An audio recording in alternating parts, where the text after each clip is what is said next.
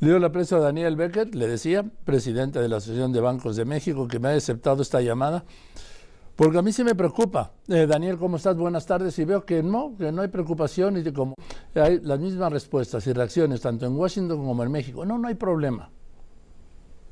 ¿Qué tal, Joaquín? ¿Cómo estás? muy buenas tardes. Y a ver, yo que yo creo que efectivamente pues es un tema que hay que seguir de cerca.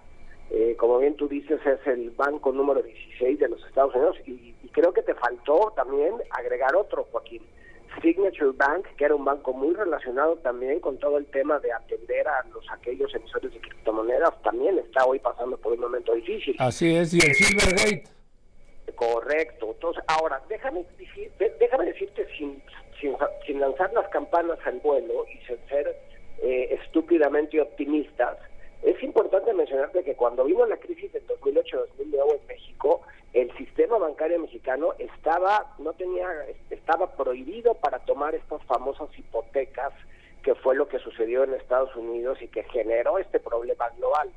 Entonces, yo sí te diría, lo que evidentemente siempre hay un contagio desde el punto de vista de percepción, no sé si te acuerdas esta famosa expresión de Keynes de los espíritus animales, pero lo que no creemos en México es que haya bancos que tengan exposición a este tipo de empresas que estén tan vinculadas al mundo fintech y al mundo tech, que son los que después del incremento de tasas han sufrido grandes minusvalías.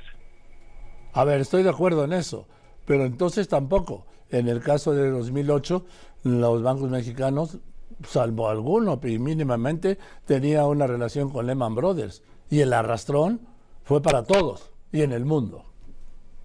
Pero claro, evidentemente un tema así como lo comentamos ahorita genera un contagio temporal, eh, porque evidentemente mucha gente no tiene todo el conocimiento pero que nosotros tengamos registro, Joaquín, hoy yo ya me encuentro en media, ojalá te podamos recibir por aquí esta semana para esta convención tan interesante, pero nosotros hoy no tenemos registro de ningún banco que en México tenga exposición a un sistema, eh, a un ecosistema como fue el, ecosistema fintech y tech, eh, no tenemos registro y además también hay que destacar, pues en México tampoco hay un ecosistema tan profundo. Este banco que además existe de 1983, pero que nace en Silicon Valley, lo que hacía era atendía básicamente a startups o empresas que iniciaban y empresas muy vinculadas al mundo fintech. Y en México, pues hoy no tenemos registro que ninguno de los 49 bancos que participamos en el sistema estemos con exposiciones de este tipo. Pues estoy muy tranquilo, como si no hubiera pasado nada en el sistema financiero de Estados Unidos. No, me quedo, Joaquín, no solo estoy tranquilo, me parece que hemos visto una acción del tipo de cambio ya prácticamente el 19, pero fíjate, a pesar de esto, hoy las bolsas están regresando al final del día, pero las bolsas estuvieron positivas porque creo que también lo que estamos viendo es que el FED ha tomado decisiones eh, demasiado agresivas y muy probablemente lo que veamos hacia adelante es que, que la, medicina hasta ha sido peor que el medio entonces creo que empezamos a ver menos agresividad en términos de incrementos de tasa. Eso ha generado algo de, menor pesimismo. Y no hay que olvidar, Joaquín, no pierdan de vista que en México el índice de capital de la banca promedio agregado es de más del 19% con el regulatorio es 10.5% y la banca tiene un exceso de liquidez. Oye, eso significa que tengamos que estar sentados esperando a ver cómo viene el tsunami. Pero hoy a día de hoy, cuando estoy hablando este día a las 2, 5 de la tarde, vemos un sistema robusto con suficientes colchones de capital para poder eh, tener y absorber choques del exterior en caso de que suceda, pero eso no significa que estaremos atentos y estemos monitoreando lo que lo que suceda el sistema local en su conjunto. A ver, Daniel, entonces eh, eh, quizá podría ser el impacto para México eh, pasa por la caída de las bolsas en Estados Unidos y, del, y por la devaluación del peso, digo, la depreciación del peso.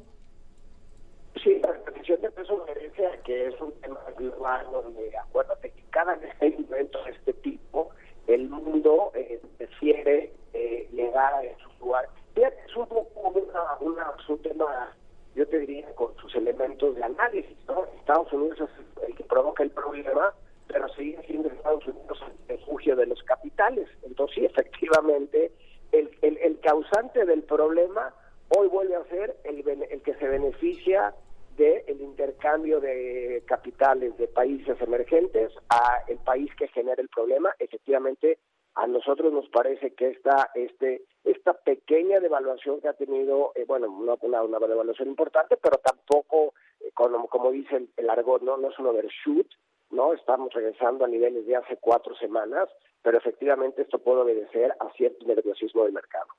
Veo además que en ese momento la Bolsa Mexicana de Valores está, bueno, no ha caído, está subiendo eh, punto 40%. Correcto. Sí, y que el dólar se está, el dólar sí está en 18.99. En este, Correcto. Sí, o sea que ha subido prácticamente un peso. Y esto viene a demostrar que muchas veces cuando se echan las campanas al aire por el tipo de cambio, se olvida que el que finalmente decide es el mercado internacional y el dólar. No, yo te diría, Joaquín, a ver, yo creo que hay algo todavía más importante. Eh, vivimos en un mercado global interconectado, absolutamente interconectado, con más con una capacidad de flujo de capitales de forma inmediata. Como tú sabes, en los últimos 20 años hemos visto una liberación de los flujos de capitales. Además, México es un país que tiene liberado su, su mercado de capitales y la posibilidad de, de con un tipo de cambio flexible, de no, no tienes ningún régimen cambiario que impida hacer movimientos de jurisdicción. Entonces sí, evidentemente creo que esto también tenemos que entender que en este mundo global, un país que, es el país más poderoso del mundo aún tiene un problema con uno de los bancos sistémicos importantes de la industria, por supuesto genera olas, pero creo que dentro de todo, Joaquín, y quiero insistir, no estamos en un mundo súper optimista ni viendo una hoy no se ve en México a partir de la regulación y los niveles de capital y liquidez de la banca un tema de preocuparse el día de hoy. Oye, hay que estar atentos y monitorearlo, es indiscutible, pero creo que hoy los mexicanos tienen que estar tranquilos que la banca tiene una posición de fortaleza que no va a poner en riesgo sus depósitos. Bueno, pues me, nos tranquilizas, Daniel. Gracias por contestarme, gracias por la información y que te vaya bien allá en Mérida. Te lo agradezco mucho, Joaquín, y pues ya te estaremos platicando y si fuera posible, nos encantaría recibirte aquí con nosotros.